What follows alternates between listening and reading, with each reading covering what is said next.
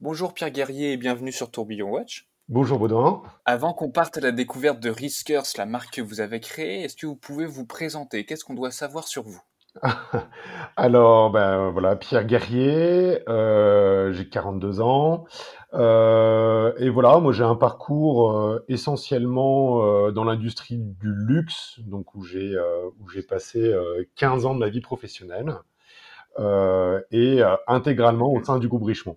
D'accord. Et du coup, on arrive un peu à notre première question. Comment vous avez découvert l'horlogerie? Est-ce que votre famille a toujours eu un pied dedans ou pas du tout, un intérêt quelconque, ou ça vous est tombé dessus un peu euh, par hasard? Euh, alors j'avoue que alors moi je suis franco-polonais, donc euh, mon père est français, ma mère est polonaise. Du côté français, la montre était un bijou, un cadeau rituel, mais on n'en faisait pas grand cas. en revanche, du côté polonais, il y avait une espèce de grosse fierté nationale autour de Patek Philippe. Et je me rappelle mmh que très très jeune, mon grand-père euh, me parlait beaucoup des montres Patek Philippe comme étant euh, le summum de l'horlogerie. Il aimait lui-même beaucoup les montres. Euh, donc oui, c'est sûr que ça a éveillé beaucoup ma curiosité. C'est un objet que j'ai toujours aimé porter. Euh, J'imaginais absolument pas tous les savoir-faire qu'il y avait derrière. Ça c'est vraiment quand je suis rentré, quand je suis rentré chez Richemont que j'ai découvert à quel point c'est un univers fascinant. Mais je dirais que mon intérêt était un petit peu superficiel dans ma jeunesse. Et puis et puis un grand coup de cœur euh, quand j'ai commencé à travailler euh, pour ces belles maisons. Et du coup, comment vous en êtes arrivé chez Richemont? Quel été un peu votre, euh, cursus avant de vous retrouver là à créer Riskers? Ben, moi, j'ai eu, j'ai eu beaucoup, beaucoup de chance dans ma vie professionnelle parce que je me suis beaucoup investi dans les stages que j'ai eu au début en, tant qu'étudiant. Et en fait, par le plus grand des hasards, ça a commencé chez Richemont. Euh, par le plus grand des hasards aussi, je me suis trouvé dans un premier stage qui aurait pu me décourager parce que c'était pas forcément quelque chose qui m'intéressait énormément. Mais euh, c'était l'occasion de faire de belles rencontres. Et euh, finalement, j'ai enchaîné les stages parce qu'on revenait me chercher chez Richemont. et j'ai décroché, mon, premier job. Et en fait, je me suis trouvé bien dans ce groupe parce qu'il y avait énormément de choses à, développer, à créer. Et il y avait des maisons absolument fascinantes. Donc, je dirais que c'était pas un choix réfléchi au départ de travailler dans l'industrie du luxe.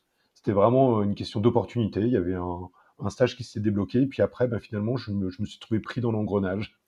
vous étiez après dans leur petit papier, et ils faisaient que de vous rappeler. C'est ça, c'est ça. Mais c'est très intéressant parce que à chaque fois pour des choses, euh, je pense que je n'aurais pas continué si j'avais pas été contacté pour des choses aussi diverses et intéressantes. J'ai fait donc j'étais au département études. Après, j'ai fait un stage en veille concurrentielle à Londres, donc c'était super excitant. Après, je suis revenu au département études, et puis après, je, on proposait un job. Enfin, c'était à chaque fois pour des missions très intéressantes, et je voyais pas du coup l'intérêt de. Certains me disaient, t'es fou, tu fais toucher Richemont, il faut voir autre chose.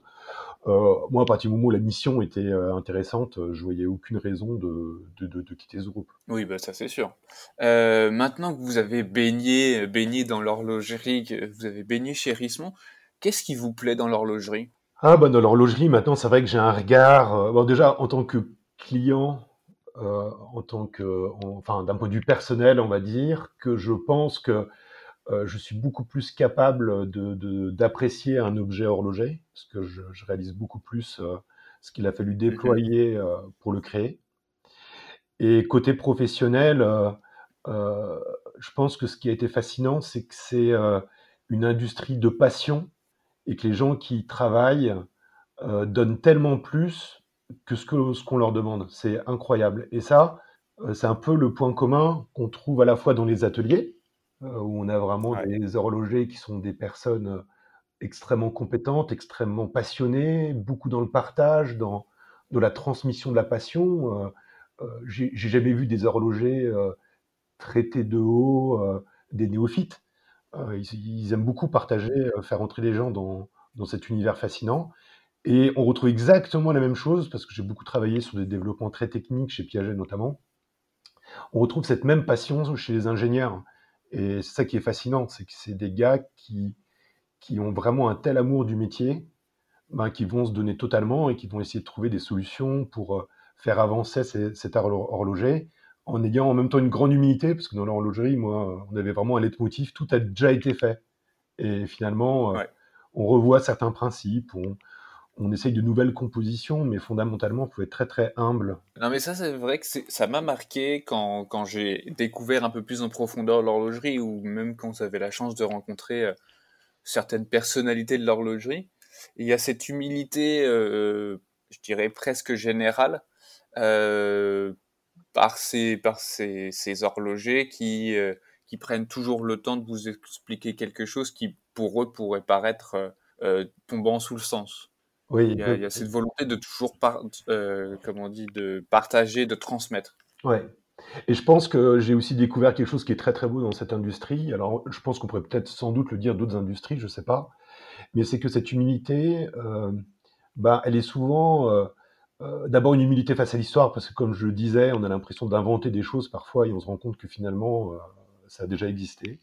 Euh, il y a aussi une humilité euh, face à la connaissance. C'est-à-dire que très souvent, je sais pas, moi je me suis retrouvé euh, dans un projet chez Piaget où on développait notre première répétition minute. Ben, on pourrait croire de l'extérieur que une répétition minute, il n'y a rien de nouveau dans l'industrie horlogère, ça a déjà été fait. Oui, mais pour une manufacture qui le fait pour la première fois, c'est une vraie première fois. Et il y a vraiment une espèce d'humilité parce qu'on est face à quelque chose d'extrêmement complexe. On sait pas, il y a des milliards de problèmes qui se posent, on ne sait jamais comment on va les résoudre. Et ça lie, ça lie aussi le troisième point, c'est que l'humilité, c'est aussi euh, face à la grandeur du travail d'équipe. C'est-à-dire que j'ai jamais vu euh, euh, dans, une, dans, une, autre industrie une importance aussi forte de l'équipe dans le sens où derrière un développement horloger, chacun a un bout de réponse. Il y, a, y a le marketeur qui lui est l'expert du marché, qui donne du sens, de la perspective il y, a le, développeur habillage, il y a le développeur mouvement, euh, il y a les prototypistes, euh, il y a les, les, gars de la prod. Enfin, chacun a un bout de réponse. Et en fait, à la fin, quand le produit sort, c'est là où l'humilité est là. C'est que personne n'est capable de dire si c'est Pierre-Paul Jacques qui est derrière ce produit. Même le designer, quelque part, qui a pourtant une empreinte très profonde dans un développement produit, même le designer n'est plus capable de le dire parce qu'il y a eu tellement d'interactions qu'au bout du compte, bah, c'est vraiment le fruit de la maison. Quoi. On peut vraiment dire que c'est par exemple une montre Piaget parce que derrière, c'est vraiment toute l'équipe qui a apporté son bout de, son bout de savoir, son bout de connaissance. Et il y a aussi, je pense, euh, lorsqu'il y a un lancement d'un produit, il y a toute l'équipe qui a, qui a travaillé au projet, qui est dans l'attente de la réponse du marché, ou en tout cas, est-ce que nos consommateurs ou, ou, nos personnes qui nous suivent vont, vont soutenir ce qu'on a fait? je pense qu'il n'y a rien de pire que euh, vu, vu, vu tout ce que ça demande comme travail d'échange, euh, lorsque on lance un projet, on lance un produit et qu'il est très mal reçu. Oui, oui, c'est alors moi c'est vrai que c'est une angoisse que j'ai beaucoup euh, euh connue parce que j'étais au marketing au, marketing horloger. Donc c'est vrai que là on porte en tant que marketeur toutes les espérances de ceux qui ont confectionné la montre et avec qui on a transpiré parfois des années. Et derrière, nous, on est chargé de porter euh, ce lancement, euh, euh, entraîner avec nous les équipes commerciales, les former, obtenir le maximum de moyens de la part de la com. Et c'est vrai qu'il y a une espèce de lâcher prise à un moment. C'est-à-dire qu'à un moment, ben, c'est entre les mains d'autres personnes, d'autres professionnels de l'entreprise qui sont là pour faire en sorte que ce produit se vende, qu'il plaise, qu'il touche le cœur des clients. Et c'est vrai qu'il y a un lâcher prise qui est très déstabilisant quand on a travaillé des années sur un projet. Ah bah ça, c'est sûr. Euh, parlons projet maintenant, parlons, euh, parlons Riskers. Pourquoi vous avez créé Riskers? Maintenant qu'on sait à peu près euh, un peu toute la carrière que vous avez eue, qu'est-ce qui a fait que vous avez lancé cette marque-là alors où vous, pouvez, vous pouviez être très bien chez, chez Richemont et continuer votre carrière dedans? Bah, C'est la crise de la quarantaine. Prochaine question, très bien. vous savez, quand vous avez 40 ans, vous, soit vous quittez votre femme, soit vous changez complètement de vie. Euh, je suis trop amoureux encore à 40 ans, donc euh, j'ai préféré euh, changer de métier. Non, plus, plus, non, plus, plus sérieusement, je pense que justement à l'approche des 40 ans, c'est pas tellement une question d'âge pour être honnête, c'est plutôt une question de maturité dans l'entreprise. Vous approchez, j'ai approché de 40 ans, j'avais 39 ans, et je devais passer à un autre temps de ma carrière qui était plus une pour viser une direction, euh, des choses un peu plus, euh, un peu plus euh, exposées en termes de, en termes de, enfin comment dire, oui, oui, c'est passé certains statuts.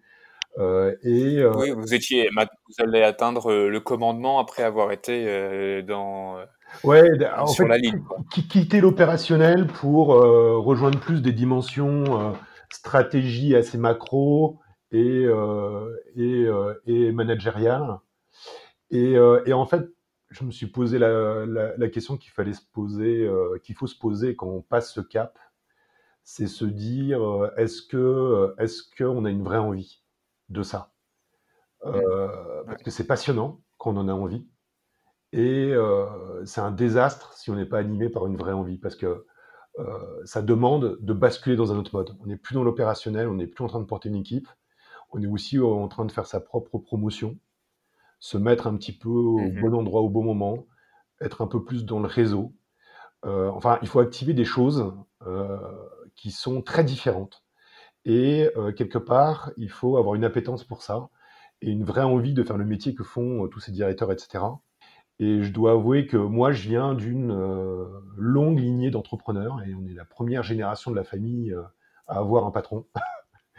et, et c'est vrai que j'étais toujours titillé par ça. Je, disais, je me disais toujours, je montrais un jour ma boîte. Et là, ben, je me disais, c'était le moment de me poser la question. voilà, ben, t'es gentil, euh, tu te dis ça comme ça de temps en temps, euh, mais maintenant, euh, il faut que tu prennes une décision et que tu assumes, soit tu vas, soit tu vas pas, mais en tout cas, c'est assumé, tu vas de l'avant. Et là, ce que je dis là, c'est rien de très original. Je pense que beaucoup d'entre nous sont trouvés dans ce genre de, questionnement. Et voilà, et j'ai, bah, du coup, j'ai décidé de tenter cette aventure entrepreneuriale. On a décidé d'ailleurs, parce que quand on se lance, quand on a une situation matérielle très confortable, se mettre comme ça en insécurité, partir à l'aventure faut euh, que sa base arrière euh, soit dans le projet parce que sinon ça ne peut pas fonctionner. Ça c'est sûr. Donc euh, donc mon épouse qui est fantastique m'a vraiment plus que suivi quoi, m'a vraiment encouragé, alors qu'il y avait de vrais impacts pour elle. et voilà et je suis parti en bonne intelligence avec Richemont. Et, et voilà et puis dans les dans les deux éléments qui m'ont poussé à partir aussi, c'est que j'avais une idée j'avais vraiment une idée coup de cœur que je ruminais, euh, je crois que le mot il est juste, que je ruminais depuis des années, qui était inexploitable chez Piaget, euh, que je ruminais depuis des années. Je sais pas encore exactement comment faire, pour être honnête, parce qu'aujourd'hui Risker, je je m'applique exactement ce que je vous ai dit il y a quelques minutes. Je pourrais pas vous dire que Risker c'est le génie de Pierre Guerrier euh, qui a mis au point tout ce que vous voyez aujourd'hui. C'est faux. L'idée initiale, elle était là, mais ce qu'elle est devenue aujourd'hui, ben, ça demandait tout un travail. Et euh, l'autre élément, euh, c'était ben, mon associé qui, avec qui je déjeunais parce qu'il avait des locaux pas très loin. Euh, c'est un, garçon que je connaissais depuis des années et qui lui était un serial entrepreneur. Et il était plutôt dans le service, très excité par l'horlogerie. Donc il me posait plein de questions, il m'assommait de questions. Et quand j'en suis, venu lui partager un petit peu mes questionnements, il m'a dit bah attends mais on monte une boîte. Et alors lui ça lui faisait pas du tout peur, c'était son quotidien. Moi c'était un truc, moi je suis, j'ai un peu une phobie administrative comme dirait l'autre. Tout ce qui est administratif, euh, euh, finance, chiffres, organisation, je suis très très mauvais là-dedans. Je suis vraiment un, homme de produit, un marketeur. J'ai une grosse sensibilité com, mais c'est vraiment pas mon talent de, de développer des structures, de développer des business, etc.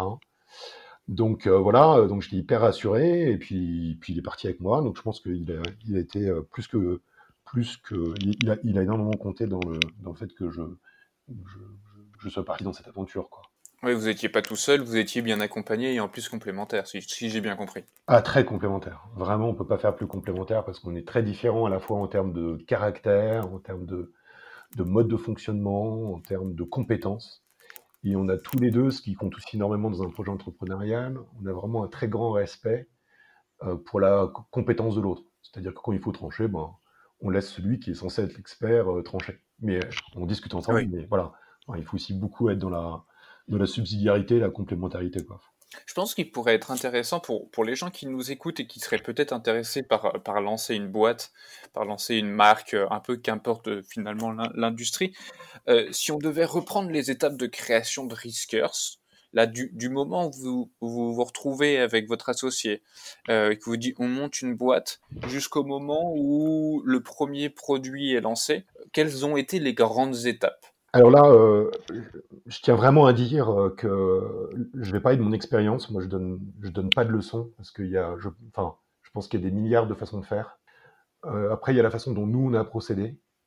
Il faut savoir aujourd'hui qu'une marque d'horlogerie peut être lancée si on a les bons fournisseurs, si on a la confiance des partenaires. Et ça, c'est, on pourra en parler, mais c'est une grosse part du job. Hein. si tout va bien, si tous les compteurs sont ouverts, vous pouvez la lancer en neuf mois, la marque de montre. Euh, nous, euh, ça a pris euh, quasiment deux, ans et demi. Quoi. on a commencé par la phase qui était la plus difficile pour mon associé, et vraiment je lui rends hommage, c'est qu'en en fait on a levé les stylos, et, avant de faire quoi que ce soit, on avait cette idée de départ de la montre des tranchées, mais on n'avait que ça. Mmh et derrière, on a passé des mois à se dire qu'est-ce qu'on veut raconter derrière cette histoire? Qu'est-ce qu'on veut dire aux gens? Et en fonction de l'univers qu'on va créer, alors déjà on voulait un univers vrai, on voulait pas de trucs artificiels, on voulait quelque chose de, fort et de vrai. Et eh bien, euh, et eh bien derrière, euh, euh, une fois qu'on sait exactement ce qu'on veut raconter, bah, on est capable de créer un produit, un objet horloger. Et on a passé vraiment des mois à, se dire, bah voilà, est-ce qu'on est une marque qui commémore le passé? Est-ce qu'on transpose ça dans notre monde d'aujourd'hui? Si oui, comment on fait? Euh, Est-ce qu'on est une marque militaire? Est-ce qu'on est une marque euh, plus générale? Est-ce qu'on veut faire euh, que de la montre? Enfin, on s'est posé vraiment plein de questions. Et une fois qu'on a, qu'on a défini les contours de l'univers, on s'est dit, bah, d'abord, la première chose, c'est comme un enfant qui naît, il faut lui donner un nom. Parce que le nom, il entraîne, beaucoup, il entraîne beaucoup de choses. Et là, on a passé cinq mois à trouver euh, le nom Riskers. Alors les gens euh, généralement aiment bien, mais je peux comprendre aussi que ça, ça, déplaise.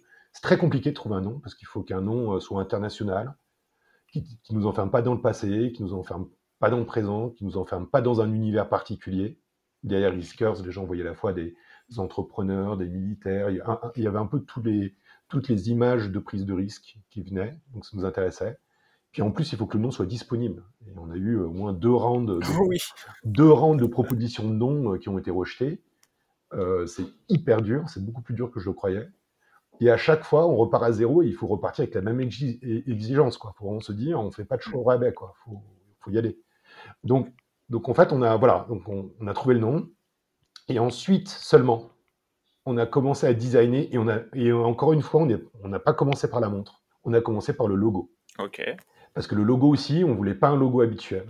On voulait un logo qui, tout de suite, quand on le voit, euh, ait une originalité et qu'il raconte un bout de l'histoire. Donc, on le voit pas forcément immédiatement, mais quand on connaît un petit peu le storytelling, ben, Malo, au bout d'un moment, il dit voilà, euh, Riskers, c'est, on a défini aussi nos valeurs. Enfin, c'est un truc qui est très galvaudé parce que on raconte n'importe quoi sur les valeurs. Nous, on voulait vraiment se dire, c'est les trois valeurs des tranchées qu'on voulait prendre et transposer dans le monde d'aujourd'hui qu'est-ce qu'on voulait, qu'est-ce qu'on veut, qu'est-ce qu'on veut faire et comment on veut les vivre. Et c'est là où on a extrait euh, euh, la bravoure, mais pas la bravoure seulement. On a, la deuxième valeur, c'est euh, l'altruisme, c'est-à-dire que c'est la bravoure ordonnée à l'autre. Et la troisième valeur, c'est l'accessibilité, parce qu'on parle de gens anonymes, de gens qui étaient simples, qui étaient mmh. accessibles. Donc nous, l'accessibilité, c'est une valeur qui est importante et elle se vit dans le prix, elle se vit dans la façon aussi de d'interagir avec les gens, avoir une vraie simplicité, une vraie qu'on puisse être euh, abordable, que les gens n'aient pas peur de nous parler. Et donc, euh, une fois qu'on avait ces valeurs-là, ben, Malo a tout de suite pensé à un groupe de gars. Il a commencé à, griffonner un groupe de gars qui avance un peu comme une affiche de Band of Brothers, euh, avec un gars au milieu qui n'est pas là pour prendre les projecteurs, mais qui est plus là pour prendre le risque en premier. Et derrière, ben, ça, ça a dessiné ce Riskers avec ce cas un peu gros là, qui rappelle en plus les vieux cartouches, les vieux logos cartouches qu'il y avait dans le temps. Euh, et, et, donc une fois qu'on avait le logo quelque part, euh, qu'on avait défini un petit peu nos couleurs, qu'on avait défini un petit peu ce qu'on voulait dire, qu'on avait trouvé notre devise, et bien là, on est parti sur la montre. On a fait exactement, et ça, encore une fois, c'est pas cette démarche-là, mais pas tombé du ciel, mais j'ai été fasciné par les collections créatives dans l'horlogerie euh, telles qu'on les faisait chez Von Cleef ou chez Piaget, où d'abord on raconte une histoire au designer, et là le designer prend son crayon et dessine. Et, et le résultat de ce type de méthodologie fait que euh, le produit est chargé directement d'une histoire et d'une vraie émotion. Après, on aime, on n'aime pas. On arrive aussi du coup à des produits un peu plus typés, euh, à des produits qui ont plus de personnalité, plutôt que de se dire on va faire une montre ronde, on va essayer de trouver un logo chouette, ça y est, j'ai ma montre. Euh, nous, et après, il faut que je trouve une histoire. Bon, qu'est-ce que je raconte finalement euh, Moi, j'aime bien les mondes. De... Moi, bien les mondes de plongée. Euh, moi, j'aime bien les mondes de plongée, donc je vais faire une montre de plongée. Je vais faire un cadran que j'aime bien, et après, je vais raconter une histoire derrière. Ça s'appelle un peu. C'est ce qu'on appelle nous rigolant. dans, dans, mon ancien équipe marketing, on appelait ça la post-rationalisation. quand, on se retrouve face à un truc en disant waouh, qu'est-ce que je vais pouvoir raconter Et puis on commence à se tirer les cheveux. Et puis de toute façon, au bout du compte, je pense que le client euh, sent forcément qu'on le prend pour un imbécile. donc, euh, donc, je crois que c'est les discours marketing que vous n'aimez pas trop, Bruno. non, j'avoue que j'ai un peu de mal avec ça. J'aime bien, j'aime bien le vrai, j'aime bien le concret, ça c'est sûr. Le blabla pour rien dire, euh, j'ai pas l'impression, effectivement. Euh, donc, euh, donc l'idée, c'était un petit peu ça. Donc, euh, donc on est parti, on est parti là-dessus. Et là, du coup, Malo, il avait à la fois l'objet historique, la montre des tranchées. Alors, il y en avait plein. Hein. Il y avait plein de modes de, de fixation de ces montres de poche au poignet.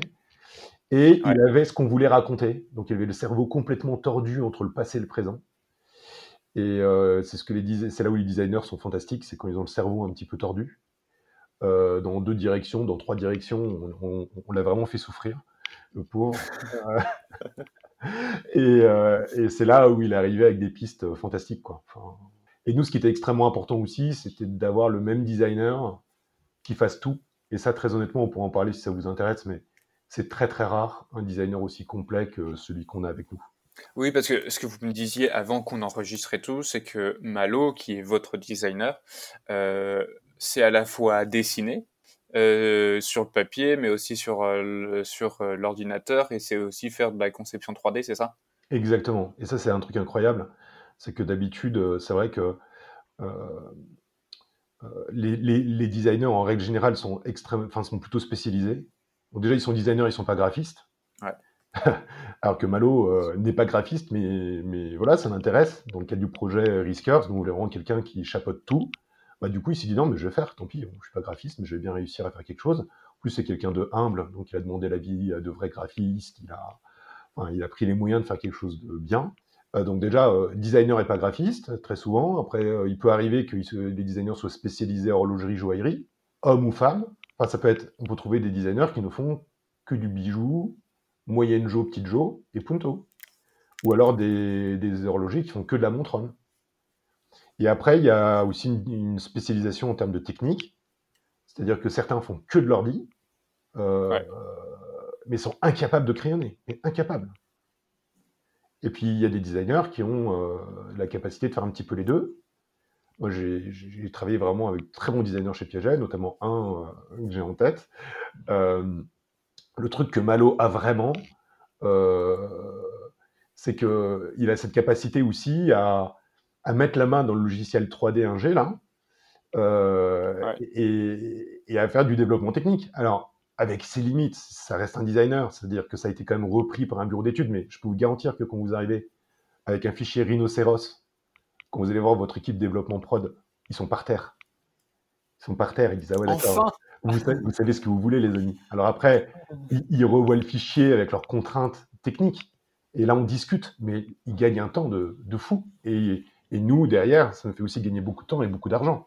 Oui, bah oui. c'est ça aussi qui est le nerf de la guerre, c'est que vous n'êtes pas sur des fonds illimités. Exactement. Donc, euh, donc voilà, et puis c'est pour ça aussi d'ailleurs que Malo, moi je lui fais toute la publicité que je peux, parce que c'est un, c'est pour moi un des franchement, j'ai fait, fait 15 ans dans l'industrie du luxe, c'est sans doute le, designer le plus talentueux euh, qui soit. Et je le dis sans avoir peur de le perdre, parce que je, sais que je ne perdrai pas, parce qu'il est complètement accro à l'aventure Riskers, donc euh, je lui souhaite d'avoir plein d'autres clients. Euh, et comme c'est un breton, c'est un taiseux, c'est pas un homme qui aime se mettre sous les projecteurs, du coup on essaie de le faire un petit peu pour lui. C'est très gentil en tout cas, parce que pas, pas grand monde le ferait, mais, euh, mais je, je, constate un truc euh, chez Riskers, d'un œil complètement extérieur. Euh, il y a l'air d'avoir une certaine synergie et un certain intérêt de la part des équipes. En plus de l'équipe dirigeante euh, qui est vous et votre associé, euh, ce que vous me dites avec Malo, on sent quelqu'un qui qui a été épris par sa mission et qui l'a fait jusqu'au bout, mais euh, c'est pas juste du professionnalisme, il y a de l'intérêt pour, euh, pour le projet. Et vous, quand vous voyez tout ça, qu'est-ce que ça vous fait chez vous? Bah, Honnêtement, pour être franc, ça nous fait un, un énorme... Bah, je dirais pas de la gratitude parce que la gratitude, euh, enfin si forcément un peu, mais ce que je veux dire, c'est qu'on n'a pas l'impression, on est propriétaire de l'entreprise, mais la marque, elle nous échappe un petit peu.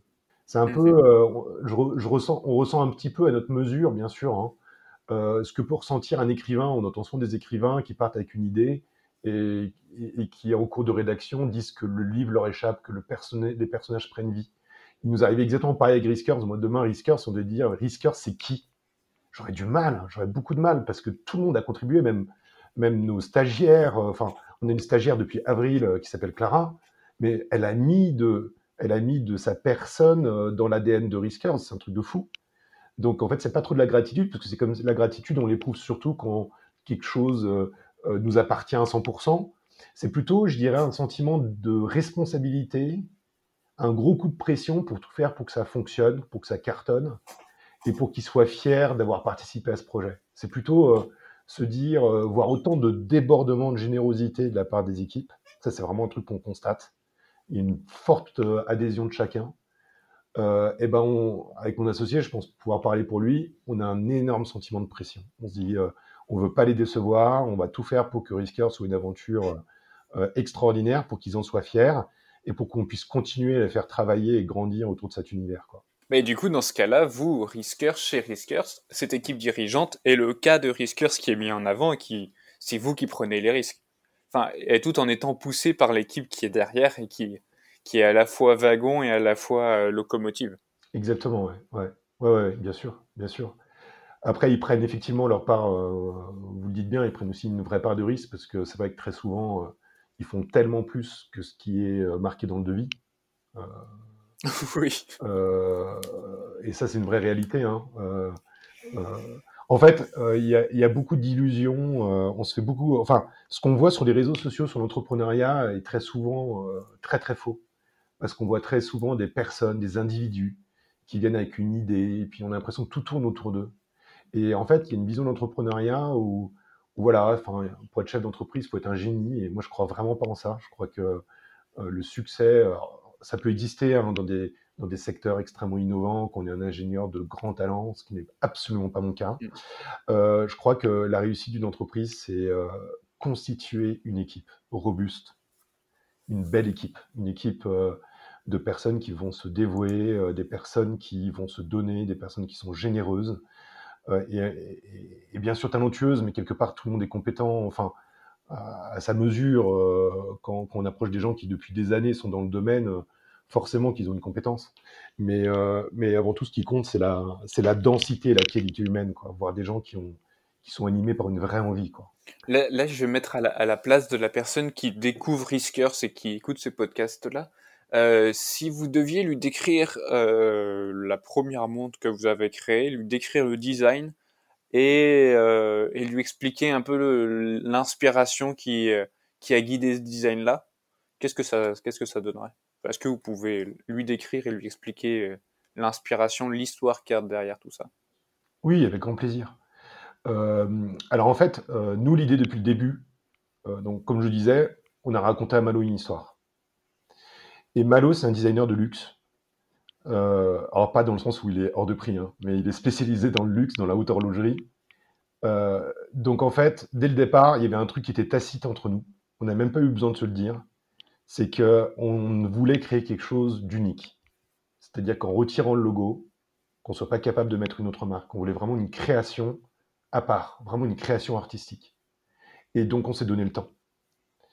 Euh, l'idée, c'est qu'on a, posé d'abord la montre de poche. Parce qu'en fait, tout part de la montre de poche. Et ça, on n'est pas les premiers à le faire. Hein. Euh, il y a des milliers de créations horlogères parce que c'est quand même l'ADN de l'horlogerie, c'est la montre de poche. Donc, des, designers qui sont revenus aux sources, des, des légions entières. Mais on, a fait comme les autres, on est revenu à cette source. On s'est dit, qu'est-ce qui nous intéresse dans la montre de poche? Et nous, ce qui nous intéressait, c'est que la montre de poche, aujourd'hui, quand on regarde les tendances, euh, c'est une montre qui est révolutionnaire parce qu'on est dans un. Aujourd'hui, on parle de, d'expérience, d'attiser tous les sens, mais une montre de poche, elle, elle, suscite tous les sens. C'est ça qui est incroyable. C'est que d'abord, il y a une sensualité au regard. C'est quelque chose, c'est un galet. C'est comme les galets sur la plage. Je sais pas si vous avez ce réflexe-là. Moi, j'ai tout le temps, quand je vois un galet sur la plage, euh, j'ai plaisir à le regarder et, j'ai envie de le prendre parce que justement, j'ai une espèce de, euh, il y a cette espèce de forme sensuelle, j'ai envie de l'avoir dans la main, de, le mettre au creux de ma main et de le caresser. Euh, donc en fait, il y a le toucher. La montre de poche, je sais pas si vous avez forcément déjà tenu une montre de poche. J'en ai deux. Bah voilà, bah, on a quand même plaisir à la caresser, elle vient se loger dans le creux de la main.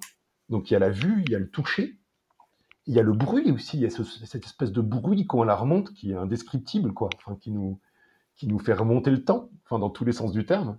Donc euh, il y a aussi euh, Louis. Après l'odorat, bon, euh, il n'y a pas forcément d'odorat, mais, mais ça évite quand même beaucoup de temps. S'il y a de l'odeur, euh, il faudra faire quelque chose. c'est qu'elle est complètement oxydée. Euh, non, non, mais euh, donc du coup, c'est un objet qui est fantastique. Donc nous, on a voulu garder ça. Alors le bruit, on n'a pas réussi à le garder, mais honnêtement, j'étais à deux doigts de demander au moment du développement qui crée un système pour que le remontoir fasse du bruit quand on la remonte. Et j'ai pas forcément renoncé à l'idée, ça viendra peut-être un jour, mais on n'avait vraiment pas le temps. Euh, et donc il a parti d'amande de poche, il s'est dit bah moi je vais garder le galet, je vais garder vraiment le galet, donc ce côté bombé qui m'intéresse énormément. Euh, je vais juste réduire la place de la lunette pour donner plus de place au verre, donc on a fait un joli verre bombé. Et on a gardé le poli d'origine. On s'est dit la montre de poche, c'est une montre qui est polie, donc qui brille, qui prend la lumière. Donc on a fait un joli polissage. Et ensuite, une fois qu'il a gardé... Euh, ah oui, et il a aussi, bien sûr, décidé de garder un élément identitaire très fort de la montre de poche, qui est la bélière. Donc, qui est cet euh, anneau qu'on retrouve au-dessus de la couronne, qui servait à accrocher la chaîne. D'accord. Donc, euh, donc, la bélière, donc voilà. donc après, l'idée, c'était de voir, en fonction de ce qui gardait la montre de poche, comment les poilus bricolaient ça, euh, pour le mettre, euh, donc, et, ça, bon, je, fais peut-être une très très légère aparté pour expliquer aux auditeurs qui ne connaissent pas l'histoire de la montre des, tranchées, c'est que les poilus de 14 avaient ces montres de poche, ben, par définition, dans leur poche, et que ça leur convenait pas du tout, parce que euh, la montre avait énormément d'utilité pendant la guerre. D'abord pour les départs en patrouille, à des heures à des heures fixes dans la journée, ils devaient se retrouver à un endroit pour partir en patrouille, donc ils avaient besoin de voir l'heure façon très, euh, très fréquente. Et aussi euh, pour tout ce qui est artillerie. Euh, on, on, savait qu'un tir était parti, on recevait l'information par téléphone, on avait des téléphones filaires, et on savait qu'à partir du moment où le coup était parti, en fonction de l'obus qui avait été tiré, on avait un certain temps pour sortir de la tranchée et dégager parce qu'on allait mourir sinon. Donc, euh, donc euh, la montre était un objet qui était euh, presque de l'ordre de la survie pour ces soldats, et l'avoir dans la poche était tout sauf pratique, parfois même dangereux parce que quand il y avait des déflagrations, la montre explosait dans la poche. Et comme ces gars-là étaient des bricoleurs de génie, ils ont inventé, alors on va en reparler du mot inventé, ils ont inventé la montre euh, bracelet. Parce que là, je, vois venir quelques experts qui diront, mais non, euh, au 19e, tel artisan avait bricolé une petite montre de poche pour femme pour en faire euh, un, bijou sur le poignet. Euh, comme je dis, rien n'a jamais été inventé en horlogerie, tout a déjà existé, on est d'accord. Mais disons que c'est quand même la première fois que c'est fait de façon si massive. À tel point que l'IP, en pleine guerre, va exactement copier un des principes de bricolage qui avait été fait dans les tranchées et faire cette fameuse pub de la montre de la victoire, on les aura, etc. Les premières pubs LIP là, euh, euh, qui illustrent des poilus. c'est quand même, enfin, la marque avait compris qu'il y avait une tendance dans les tranchées et ils ont voulu accompagner ce truc-là. Euh, comme quoi le business est toujours pas très loin. Euh, donc voilà, je, reviens à ça. Euh, pour, tout ça pour expliquer aux auditeurs ce que c'est que la montre des tranchées et dire que Malo du coup a regardé bah, les poilus qui avaient gardé la bélière, ben, pour la mettre au poignet, forcément, il fallait la basculer, sinon elle gêne le poignet. Et la bélière se retrouvait qu'on fixait des anses elle se retrouvait à 3 heures. Oui. comme on a maintenant euh, avec la, couronne. Exactement. Comme aujourd'hui, si vous regardez le monde Riskers, vous avez une bélière à 3 heures. Euh, et euh, du coup, en faisant ça, on a repéré un truc important et qui est aussi hyper sympa, c'est que le 12, à l'époque, se retrouvait du coup à 3 heures, ce qui n'était pas évident quand même pour ah, Et, et est apparu à ce moment-là un code de l'horlogerie qui était le 12 rouge qu'on retrouve sur beaucoup de montres de poche. Euh, parce qu'il fallait le repérer. Donc, euh, d'où l'idée de, de, peindre ce 12 en rouge pour voir l'heure plus facilement quand le 12 est à 3 heures. Et après, dans le temps, bien sûr, ce concept de 12 est revenu à 12 heures. On a gardé le 12 à 12 heures et on a gardé la couronne à 3 heures. À 3 heures. Euh, mais du coup, souvent, le 12 rouge était resté dans certaines montres de poche. Je sais pas si vous visualisez, mais on voit des montres de poche. Euh, euh, oui, très bien, ouais. Et en fait, parfois, je sais pas si c'était conscient, mais on reprenait ce code-là, quoi. C'était resté, c'était une façon de mettre le 12 en avant, mais ça venait aussi des tranchées. et donc, nous, on s'était dit, ben, on voulait pas faire le 12 à 3 heures, parce que pour nous, c'était déjà qu'on est en train de faire une montre typée, on s'est dit, là, on va un petit peu loin. on va perdre beaucoup de gens, là. On va perdre beaucoup de gens. En revanche, on s'était gardé en tête qu'il faudrait faire un truc spécial avec le 12 et je reviendrai dessus dans deux secondes. Euh, donc, voilà, donc je résume. La bélière se retrouve à 3 heures. Et là, il s'est dit, ben, comment moi j'aurais fait pour fixer cette montre de poche à mon poignet? Les hanches, on a essayé, euh, les hanches soudées dans la boîte, on a fait des tests, mais enfin, on trouvait pas ça très très fort. Euh, et il a imaginé un truc qu'on trouve génial, mais c'est purement esthétique, c'est pas technique. Hein. Il s'est dit, bah moi j'imagine que le gars a collé une bande de métal une bande de métal tout autour de la montre de poche, pour la prendre en sandwich si on veut, et que cette bande de métal forme deux anses à 6h et 12h, et forme la bélière. Et c'est une seule et même pièce qui forme les anses et la bélière. D'accord. Et, ça, c'est attaché au boîtier ou c'est un peu indépendant? Alors, c'est totalement, bien sûr, esthétique, là, dont, ce dont je vous parle, hein, c'est pas technique, mais en gros, c'est l'histoire qu'on avait imaginée c'était de dire que cette bande de métal était collée, euh, était collée à la montre de poche et euh, fixée. Alors, est-ce qu'il était soudé, vissé? Ça, on laisse chacun imaginer, parce qu'en fait, c'est l'ordre de l'histoire. Et nous, ce qu'on a trouvé très intéressant dans cette piste-là, c'est que d'abord, c'était un élément qui était harmonieux, qui venait contourner la montre, lui rajouter une belle identité. Et surtout, ça nous, permet, ça nous permettait d'ajouter des finitions. Et ça, euh, qu'on aime l'horlogerie, la, belle horlogerie, on aime ça. Donc on s'est dit, bah tiens, très bien, cette bande, on va la faire satiner. On a fait un beau satiné euh, horizontal. Comme ça, elle ressort, parce que le galet est poli. Donc cette bande sur le profil est satinée euh, horizontale. Et on a décidé, bien sûr, de faire de beaux angles cassés, de beaux angles polis, qui viennent très joliment prendre la lumière donc c'est vrai que cette montre, quand vous la voyez de face, je ne vous parle pas encore du cadran, mais quand vous la voyez de face, entre le verre bombé, la lunette polie, le profil poli satiné, c'est du coup une montre qui prend euh, magnifiquement la lumière. Enfin vraiment, elle est, elle, est pleine de vie. Je la comprends beaucoup mieux maintenant. Je, je j'ai une photo sous les yeux, effectivement, euh, c'est, euh, elle prend la lumière. Voilà, c'est d'accord. Et c'est pour ça que quand les gens la voient, on, on l'a montré à 60 entrepreneurs, il y en a 20 qui l'ont acheté. Parce que quand on l'a sur le poignet, euh, c'est pas si mal, mais parce que je pense que voilà, on aime, on n'aime pas, mais quand on l'a sur le poignet, il se passe un truc.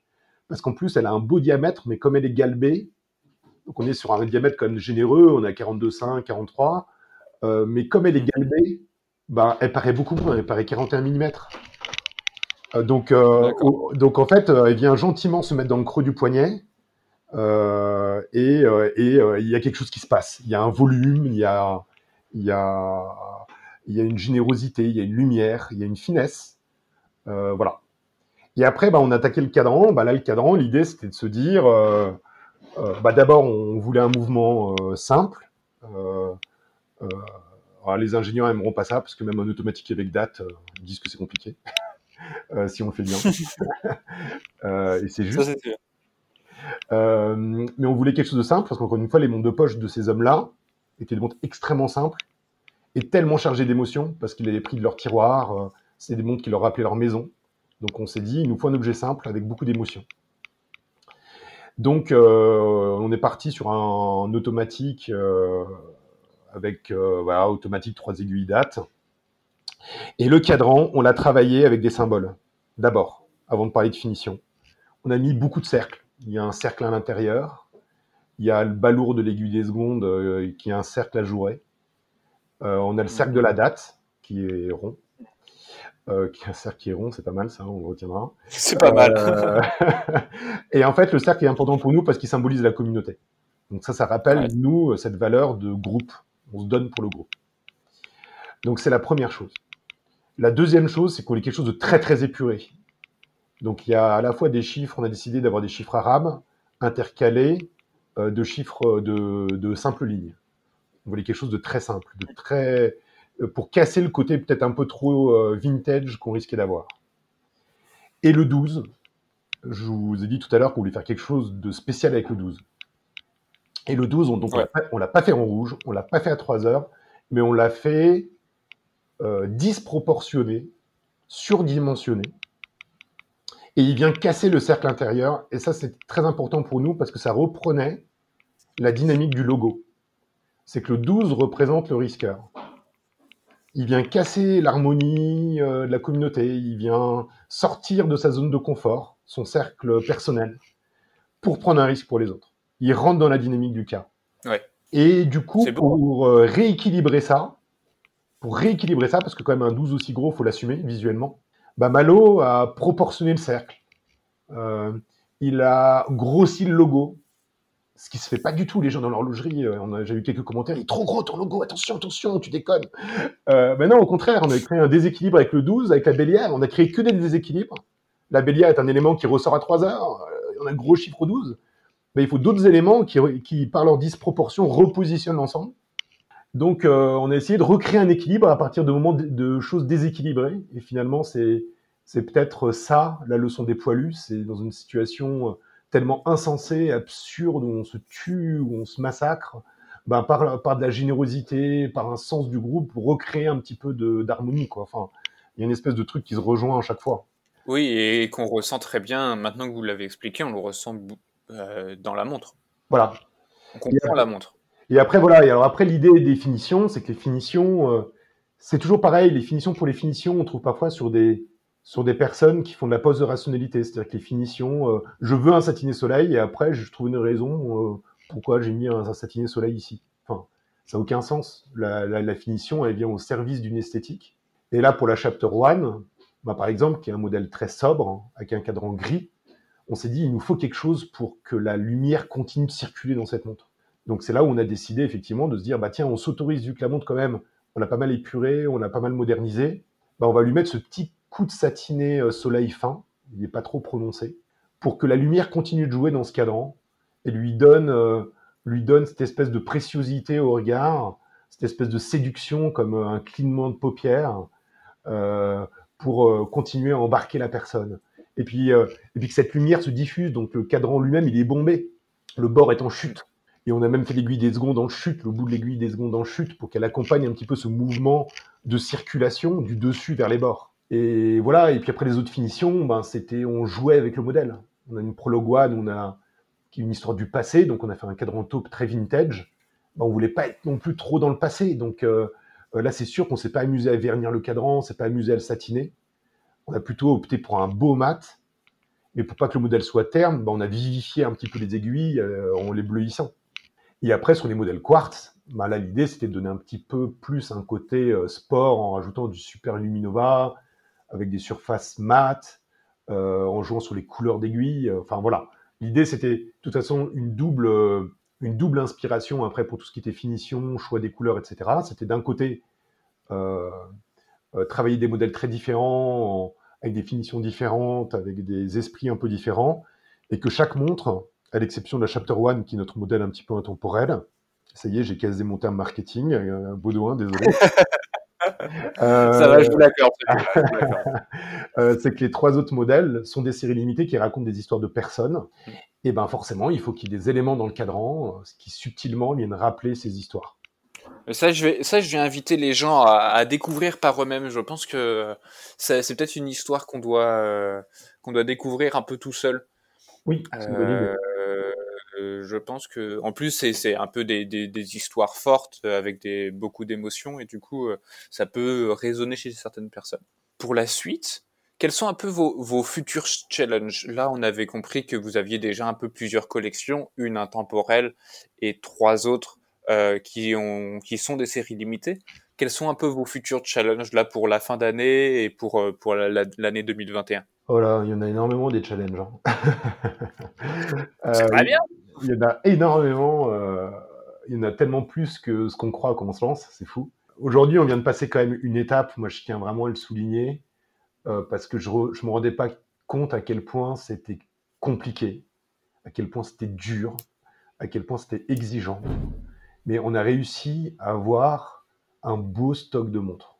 Donc on a aujourd'hui euh, dans nos bureaux euh, de quoi alimenter 4 à 5 mois de vente. Et on a de jolies montres, de jolies finitions. on a un joli packaging. on a mis des mois à le développer, celui-là, c'était un cauchemar.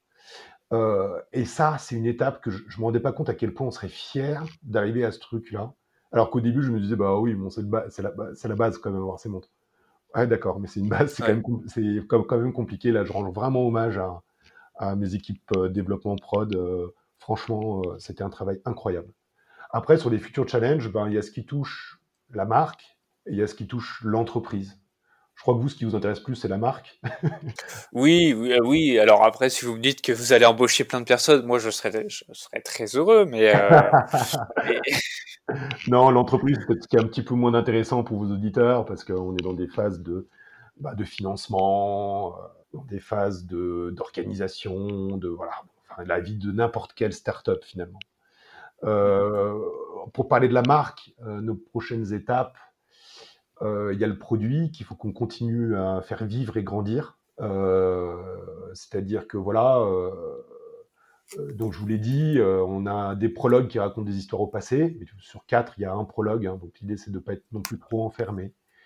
des chapitres qui racontent des histoires au présent.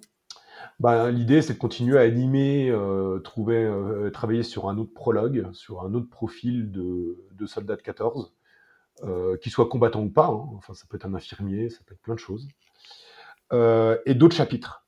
Donc euh, trouver d'autres partenariats, d'autres personnes, d'autres trajectoires qui nous inspirent. Et puis notre grand rêve, c'est de travailler, ça c'est vraiment une question, ça dépendra beaucoup de notre budget, et puis de, voilà, c'est de travailler sur notre fameux modèle épilogue, mm. qui serait de créer un objet un peu plus technique, pas non plus dans la, dans la complication technique, plus dans un objet peut-être un peu plus un peu plus complexe euh, d'un point de vue, oui, avec peut-être plus de vues sur le mécanisme, d'autres façons d'afficher le temps, je ne sais pas. Mais en gros, l'idée, ça serait d'arriver euh, avec le même brief, mais en imaginant qu'on est en 2080 et que Malo euh, vit toujours en 2080, mais dans un autre contexte, et, ou son fils. Euh, et, euh, et on doit imaginer de refaire cette montre de Polu, mais avec le contexte qui est celui de 2080 qu'il faut imaginer. ah ouais, donc ça peut être rigolo, c'est pas forcément un truc hyper futuriste, ça peut être complètement un contre-courant, peut-être d'autres matériaux, j'en sais rien. Mais et puis continuer de raconter de la vie de vraies personnes, vous me direz, euh, compliqué pour des gens qui sont en 2080 qu'on ne connaît pas encore. Mais là, l'idée, ce serait de s'inspirer de personnes d'aujourd'hui, dont qu'on identifie comme euh, étant tellement, euh, enfin, il y a des trajectoires tellement fortes qu'elles inscrivent l'avenir, et donc du coup, on inventerait des personnages au futur, mais avec des histoires au présent, qui viennent du présent, qu'on contextualiserait un petit peu différemment. Donc ça peut être rigolo, parce que notre angle de vue en communication, c'est l'illustrer, donc on peut vraiment s'éclater là-dessus. Euh, et puis on peut créer un objet horloger euh, très différent, qui garderait certains codes de l'ancien, mais qui nous emmènerait dans d'autres choses, dans d'autres rêves, dans d'autres euh, explorations. Ça, ça j'ai hâte de, de, suivre ça de près. Je, je tiens, à, je tiens à l'avouer, j'ai envie de suivre. Dites-moi dès que, dès que. Avec grand, je serais, tellement, tellement heureux de vous embarquer dans l'aventure, mais encore une fois, l'histoire, c'est que chez Riskers, bah, du coup, du coup c'est ce qui est un peu excitant, c'est que la, la complexité n'est pas ne se retrouve pas dans la technicité du mouvement. Et ça, on a tellement d'horlogers de talent qui s'expriment là-dessus que vraiment, c'est pas notre chemin. Nous, on a une vraie complexité, c'est de mettre le maximum d'émotion, le maximum de, de bienfacture dans, euh, dans, un objet, euh, dans un objet qui ne doit pas non plus sortir euh, à des fortunes mirobolantes. Donc, il y a une vraie, une vraie complexité, une vraie excitation autour de ça. Quoi. Essayer de, de faire quelque chose d'extrêmement simple et d'extrêmement fort. Et ça, c'est compliqué. Ouais, c'est souvent ce qu'on dit, c'est quoi? C'est faire quelque chose de simple, c'est compliqué, et faire quelque chose de, de compliqué, c'est simple. quelque chose de beau et simple et quelque chose de Enfin bref, je me suis compris. Oui, oui, non, j'ai compris aussi. Alors après, après je, serais, je, serais, je serais quand même modeste parce que pour avoir travaillé sur une répétition minute, euh, je me rends compte que c'est quand même compliqué, très compliqué.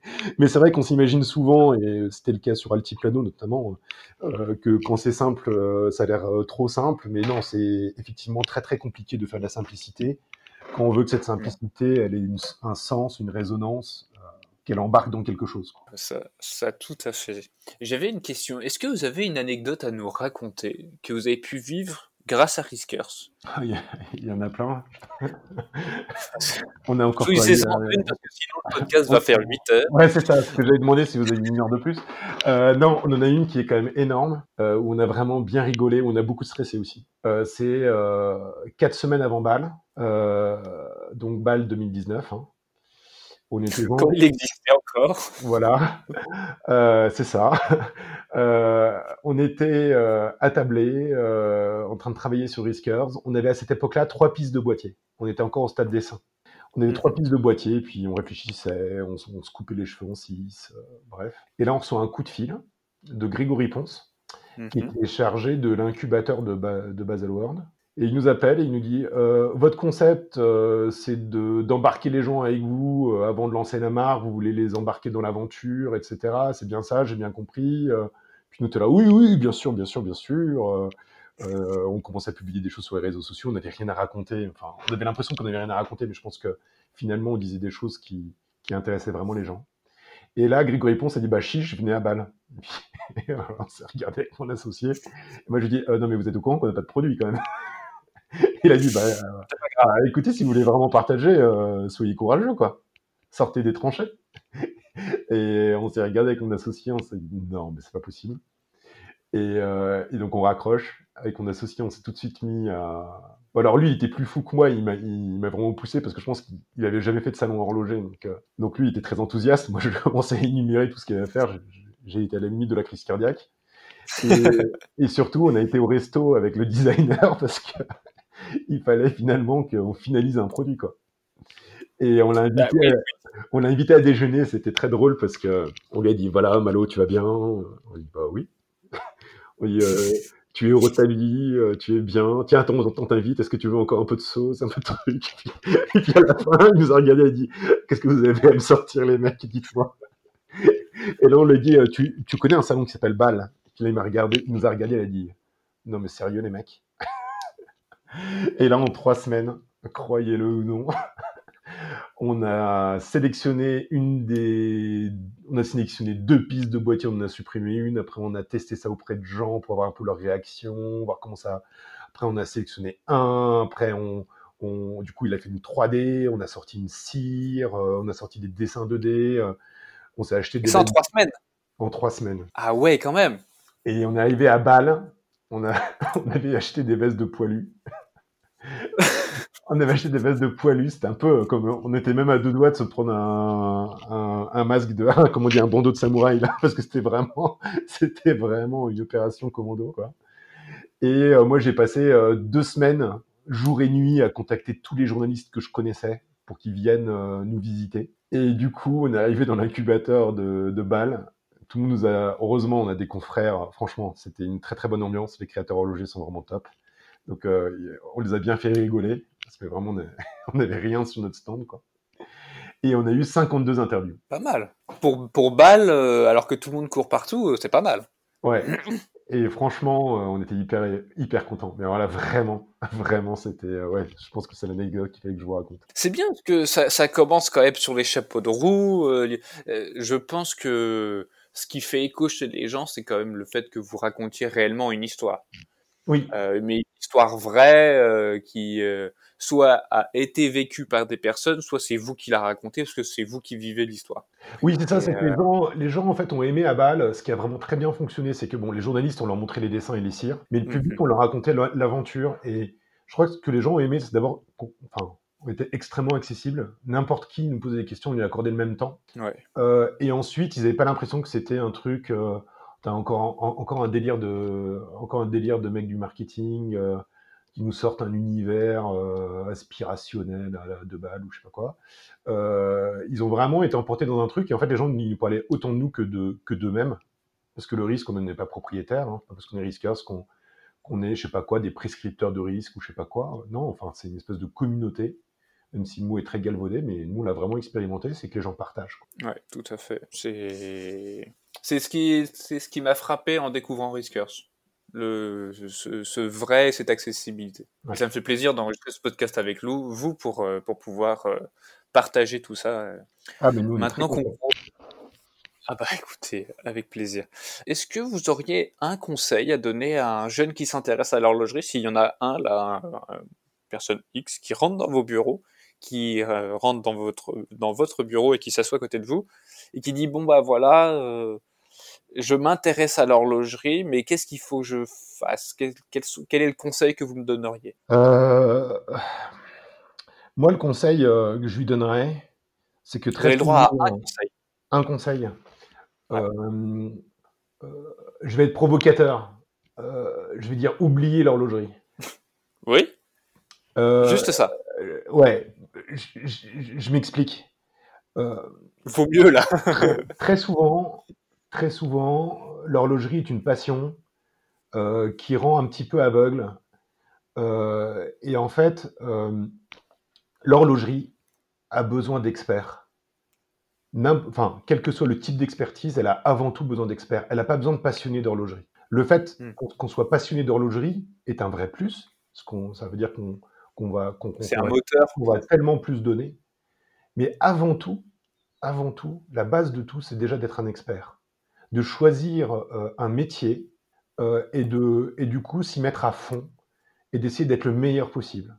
Et après, l'amour de l'horlogerie ben, vous conduira euh, finalement, à être tellement plus fort qu'on vous poserait une candidature. Mais moi, j'avais très peur des candidats qui me disaient, moi, avant tout, si je suis là, c'est parce que j'aime l'horlogerie, euh, toute ma vie, c'est l'horlogerie, machin, truc, et, et, à la fin, il y avait presque des moments où ça nous faisait un petit peu peur. Je me disais, mais est-ce qu'il va avoir du recul? Parce qu'il est-ce qu'il va pas trop se censurer? Euh, parce que des choix sont pas forcément très horlogers parfois, mais l'histoire de l'horlogerie est aussi jalonnée d'horlogers qui ont cassé des codes. Euh, donc il faut faire attention. Moi je dirais à des jeunes, surtout oubliez l'horlogerie. Choisissez-vous d'abord un métier, une spécialité, euh, excellez dans ce truc-là, mettez-vous à fond. Et après, ben, si vous voulez toujours travailler dans l'horlogerie, ben, vous arriverez en étant, je sais pas, un, euh, technicien, un ingénieur, euh, un communicant, un commercial, peu importe, mais vous serez d'abord avant tout un très bon professionnel et euh, votre amour de l'horlogerie fera que vous ferez la différence pendant l'entretien. J'espère. C'est un conseil très juste. Est-ce que vous, auriez et euh, quel conseil vous donneriez aux pierres plus jeunes? Ça, c'est une question que je me pose souvent. Savoir si j'ai pas déçu euh, le Pierre plein de rêves que j'étais plus jeune. moi, le conseil que je donnerais, et ça vaut ça vaut euh, au-delà de l'horlogerie quelque part, c'est que l'entreprise, ça transforme un homme et ça le transforme euh, soit d'une bonne façon, soit d'une très mauvaise façon. Et je dirais euh, aux pierres plus jeunes, fais jamais de concessions avec ce que tu es. Ne mets pas sous le boisseau tes idéaux, ne mets pas sous le boisseau ce qui te fait vibrer. Compose avec ce que tu peux composer, mais ne renie jamais ça parce qu'à la fin d'une carrière, on peut ne plus se regarder dans une glace. Ou au contraire, se dire qu'on est heureux de ce qu'on a vécu. Même si ce c'est pas un parcours de bisous. Cette option-là est mieux quand même. Voilà. C'est quand même pas mal. Et enfin, last but not least, pour vous, elle ressemblera à quoi la montre du futur? Eh bien, moi, je, elle ressemblera, on sera dans un contexte euh, dans le futur. Euh, les hommes seront encore plus sollicités euh, par la technologie. Ils seront euh, acculé par la technologie. Il y en aura toujours de plus en plus. Il y aura plus d'espace de, respiration. Euh, on parle de technologies très intrusives, hein, même dans le cerveau. On voit beaucoup, beaucoup de choses. Euh, et je pense que la montre du futur, définitivement, sera une montre mécanique. Une montre mécanique simple, pas forcément très compliquée. Je ne dis pas qu'il n'y aura pas de place pour la complication, mais une aiguille qui nous rappelle qu'on est aussi propriétaire du temps qui nous est donné pas une montre qui nous rappelle toutes les urgences ou les trucs qu'on a loupés, le nombre de pas qu'on a fait ou pas fait. Enfin, euh, non, une montre juste avec une aiguille invariable qui nous rappelle que le temps est soit quelque chose qui nous échappe, soit quelque chose qu'on décide d'occuper et d'habiter, et quelque chose qui ne sera pas perturbé par les mails qu'on reçoit ou les notifications sur les réseaux sociaux. Donc je pense que paradoxalement, même si je crois bien sûr que la montre connectée a largement sa place, je crois que la montre mécanique n'a pas dit son dernier mot. Ça, c'est sûr. Je suis bien d'accord avec vous. Pierre, merci beaucoup. Merci beaucoup de nous avoir présenté Riskers. Merci beaucoup de vous être présenté, de, de nous avoir accordé tout ce temps-là avec vous. Euh, ça a été un réel plaisir de vous avoir et j'invite vraiment les gens à aller voir ce que vous faites sur euh, les réseaux sociaux, sur euh, Instagram, sur Riskers ou même aller sur votre site internet pour qu'ils puissent découvrir les histoires de vos montres et, et avec grand plaisir qu'ils aillent s'en procurer s'en procurer une. En tout cas, ça a été un réel plaisir de vous avoir. Écoutez, en tout cas, moi, je, tiens à dire un petit quelque chose. C'est qu'on parlait de l'horlogerie. il y a aussi une autre particularité, c'est que euh, les journalistes, euh, les passionnés comme vous, euh, bah, sont pas non plus des gens comme les autres. Parce que je vois un peu les invités prestigieux que vous avez fait défiler à votre micro. Et aujourd'hui, c'est Pierre Guerrier, un des aventuriers des Riskers. On est une marque qui n'est rien, qui est toute petite, qui est une petite aventure, et vous nous donnez une grande place. Et vous n'êtes pas le seul, mais en tout cas, moi, je voulais vous dire un vibrant merci parce que vous êtes suffisamment libre dans votre passion pour aussi euh, risquer quelque part euh, d'inviter euh, des jeunes. et ça, ça compte tellement, ça nous motive tellement, vous vous en rendez pas compte. Donc un grand merci à vous, vraiment. Et puis merci aux auditeurs qui ont pris le temps de m'écouter. J'espère que je ne les ai pas trop rasés. et puis suivez vos rêves. Ça, je suis tout à fait d'accord et ça a été un réel plaisir. Euh, puis on, pourra faire ça quand vous voulez. En tout cas, très chers auditeurs, voilà, allez suivre ce que fait Riskers, allez les suivre sur les réseaux sociaux, allez euh, voir ce qu'ils font sur euh, sur leur site internet, allez voir sur leur shop. Éventuellement, prenez-vous prenez-vous une une une montre. N'hésitez pas, comme le disait Pierre, à aller leur poser des questions. Ils vous y répondront avec grand plaisir. Euh, quant à nous, on se retrouve très bientôt pour un prochain épisode. N'hésitez pas à nous retrouver sur nos différents réseaux sociaux, que ce soit Instagram, Facebook, euh, LinkedIn ou bien même euh, YouTube. C'est tout simple, c'est Tourbillon Watch. Ou bien retrouver toutes nos informations sur notre site, c'est tourbillon-watch.com. Je vous dis à très bientôt. Merci encore Pierre. Merci. à très vite. À très vite.